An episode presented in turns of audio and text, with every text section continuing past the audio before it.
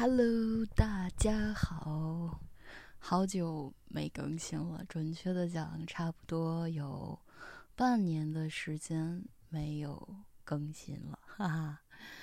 跟大家讲讲这半年的时间到底发生了什么吧。嗯，嗯，去年过完圣诞之后呢。然后就因为很多事情，有工作上的事情，还有自己私人上的事情，就回了一次国。然后当时其实欧洲的疫情还是挺严重的嘛，我们处在。嗯，第二期的 lockdown 中，就是说所有的餐馆都是关闭的，啊，然后单位也是关闭的，你天天都只能在家上班。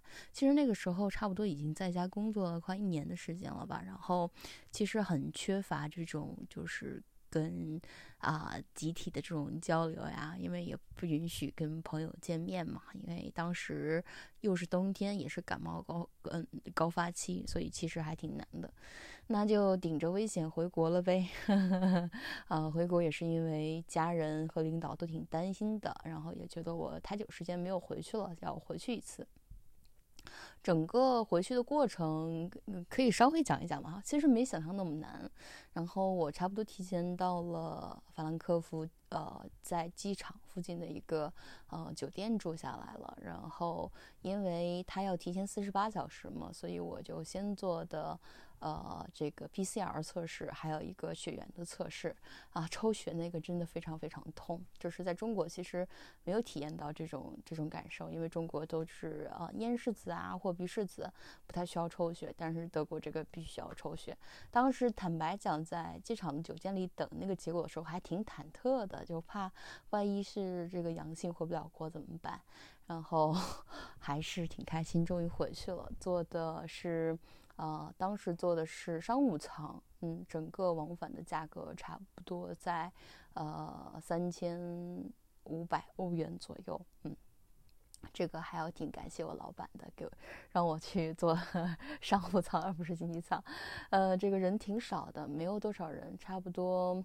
整个商务舱加起来也就不到六个人吧。然后东航的飞机回去，上面给大家发了一个很薄薄的毯子，然后上面写几个字，请你把我带回家，都还挺感动。然后但是没什么吃的，就是一些水呀，一些香蕉呀，因为不能做 hot meal 嘛，所以就回去了。回去了，开始漫长的十四天隔离。最开始我觉得这个东西不可能忍受，我怎么可能？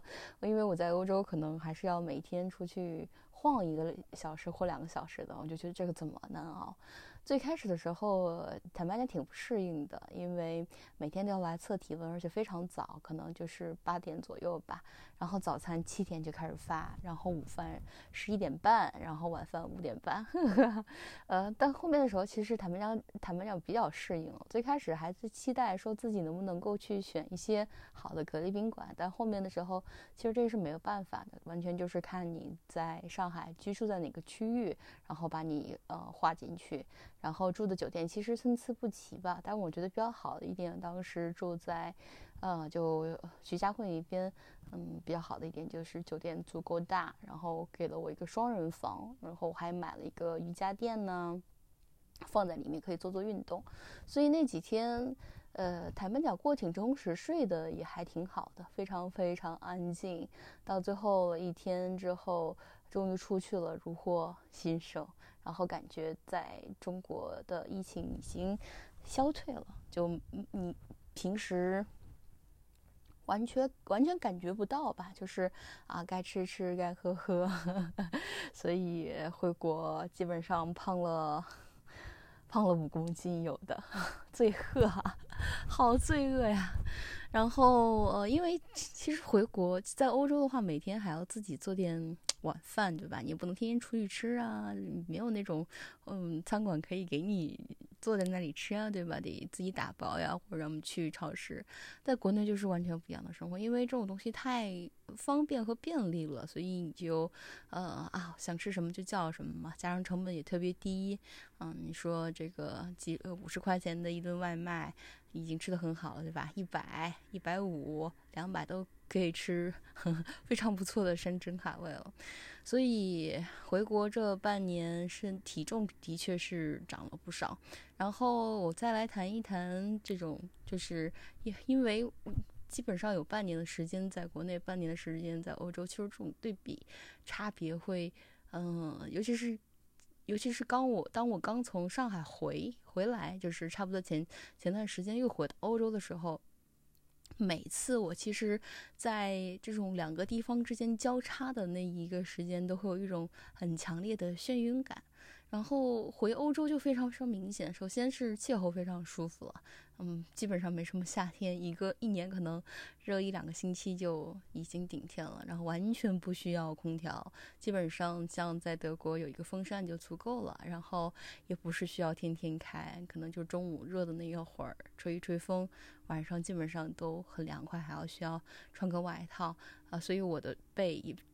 基本上常年都是这种厚厚的羽绒被，不需要怎么换啊。就热的那几天，可能把双层的羽绒被换成单层，这样就足够了。嗯，然后呢，回到欧洲，第二点，我觉得是空气非常清新。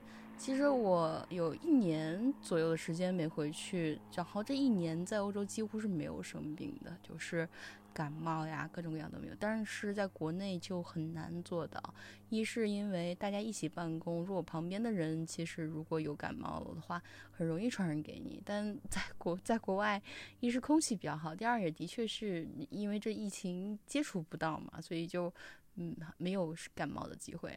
再讲讲我在国内打疫苗之后的感受吧，我打的是 Sinovac。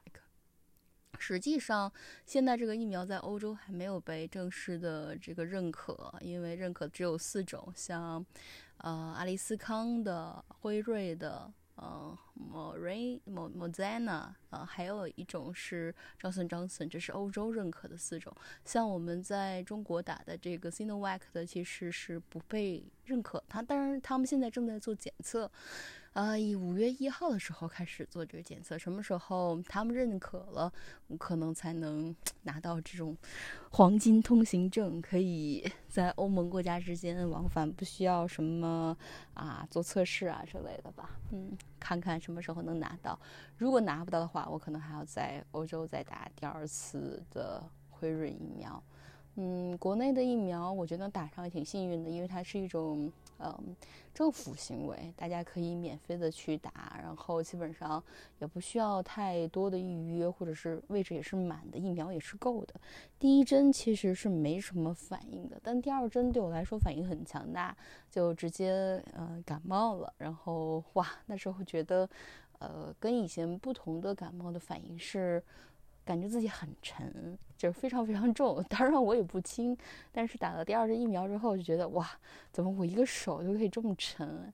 然后躺在床上，我就觉得我整个人可以把这个床陷进去的那种感觉。嗯，差不多好的也很快，然后过了一个星期左右，基本上就痊愈了。嗯，打完疫苗之后，的确回到欧洲，呃。也会有方便，比如说一些我熟悉的亚洲餐馆啊，像越南餐馆呀，还有一些西班牙餐馆啊，给他看一下我在这个健康云上的记录，他们就是让我坐进去吃。现在欧洲对于疫情打疫苗率，第一针也差不多百分之五十的覆盖了，也就是说一般的人都开始打上了第一针了。然后，嗯，这边的规矩是。只有全部接种了才可以在室室内吃，然后如果你没有全部接种的话呢，你不好意思就只能到室外吃。所以我估摸着，嗯，如果到了八月的话，这个我们的 Sinovac 疫苗还不能被认可的话，我就得再去打一针了，要不然我以后在餐馆都没有办法吃饭。嗯，这是挺直观的一个感受。还有就是啊，在在。我觉得某种意义上来说，在啊，我的东西掉下来了，稍等，在德国生活的会更加健康一些吧。就因为呃晚饭也会自己做嘛，所以会控制自己的油量啊、盐量啊。但是在国内其实没办法，但是山珍海味是真的没少吃，见了非常多的朋友，然后。有一些朋友都有一些生活上状态的新的改变，嗯，比如说有几个空姐朋友，因为之前嗯飞不了嘛，所以就从航空公司辞职了。开始找到了新的工作，走入了新的岗位，然后有一些很多年很多年都没有恋爱的朋友，嗯，突然间觉得这个 然后对自己喜欢的人表白，然后也突然间铁树开花了，还有一些就是，嗯，一些朋友在于工作地点上的更换和大厂之间的这种轮转吧。总之都还是不错的，看了一遍觉得很安心。还有朋友，差不多也三十岁左右的年纪，开始在爸妈的帮助下在上海买房。嗯，每一种生活状态里，嗯，就是在观看别人的时候，我觉得也是对于一种自己的反思，就是不停的来问自己：哦，那你呢？你想要什么样的生活？你想在哪个城市生活？我记得我最开始回国的时候，很喜欢问大家一个问题，就是，啊，如果你现在有给你两亿人民币的现金，你会选择做什么呢？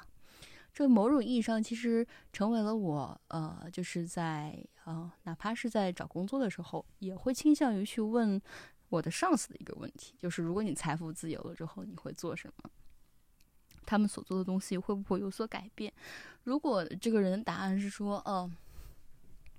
我都有那么多钱了，是吧？我什么我还什么我还干什么东西？我什么都不干，天天就躺平就好。那我觉得我大概率是不愿意跟着这样的人来干的，或者做朋友的，因为我觉得也是吧。人活在这个世界一辈子，不是为了那个数目来的。我见过很多，其实手里有非常多钱，十亿、十几亿的人，但是最后其实是没有花完这个财富就离开了这个世界的，还是。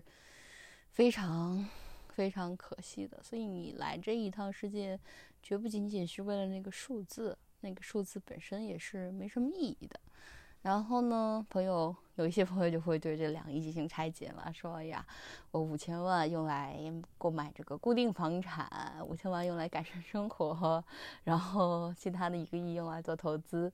这样我我想一想，问问听到这个播客的。大家，你有两个亿之后，你会想要来怎么花这笔钱呢？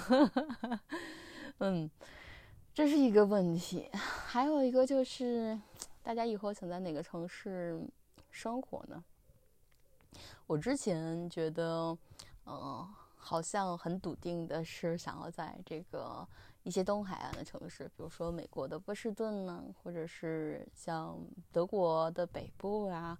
啊，瑞士啊，然后包括中国的上海来进行生活，但后面我想，我绝对不是想单一的在一个地方一直扎下去。虽然我知道这种是一种很流浪或者是很漂泊的状态。然后跟我同龄的其实几个人都已经开始结婚了，然后开始在一个地方落定买房，然后打算接下来生子，啊，育儿。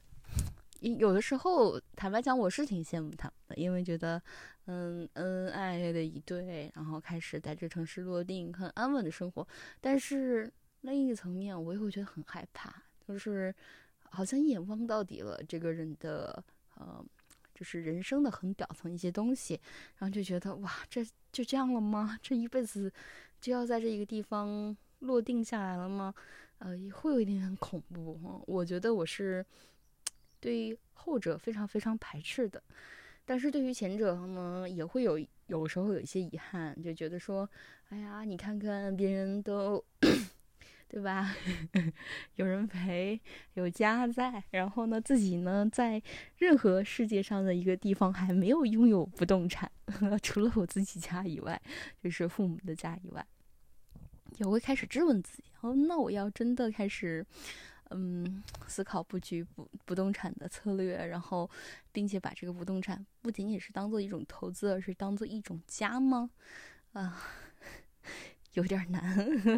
我当然我会在德国频繁的来观察这种就是房地产房地产上的一些变化，但是坦白讲，在德国养房，我觉得其实是不划算的一件事情。除了高昂的房地产税，然后交易税以外，关键是房屋的维护。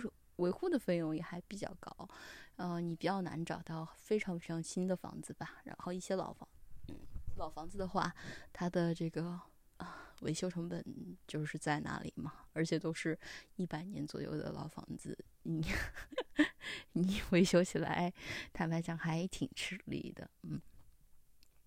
所以我想了半年，觉得就是采取的一种策略就是，啊，现金在手，说走就走吧。就是，呃，坦白算了一下，就比如说，嗯，现在房子的租售比，如果你有现在手里的现金，然后你可以租多少年？嗯嗯，大家都会说这个可能这个租金也会涨，但是我根据我自己的观察。也好，在上海过去的五年，或者是在德国的五年，它租金涨幅非常低。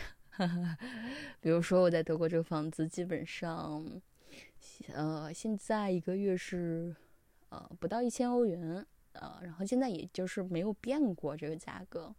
嗯，在上海的就也没有变过，就是房东都没有说要要求来涨价这样的一种行为，所以我觉得。嗯，房价炒得很高，但是其实租房的价格没有被提上去之后，好像，呵呵嗯，这个某些地方是存在这种房产的泡沫的，这个就不去讲了。对，毕竟有的时候也不是买了房也是拿来租的嘛，你还是要拿去去去卖或者去置换的。嗯，但是还有一个明显的感受是，觉得国内的通货膨胀太严重了。我之前，我之前去，嗯，一年半之前就是回国那一次，我记得吃一碗牛肉面大概价格只要十四块人民币吧。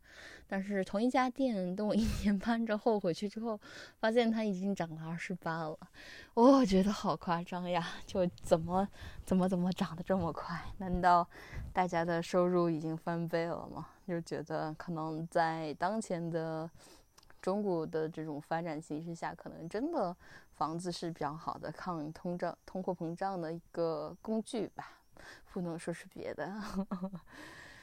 啊，说了很多。嗯，回德国之后，我觉得非常欣慰的一点，还是每天可以跑到湖边去看亲爱的夕阳。然后，嗯，现在夕阳下落的时间差不多是每天九点四十五分左右。嗯，再过一段时间就八点四十五、七点四十五、六点四十五。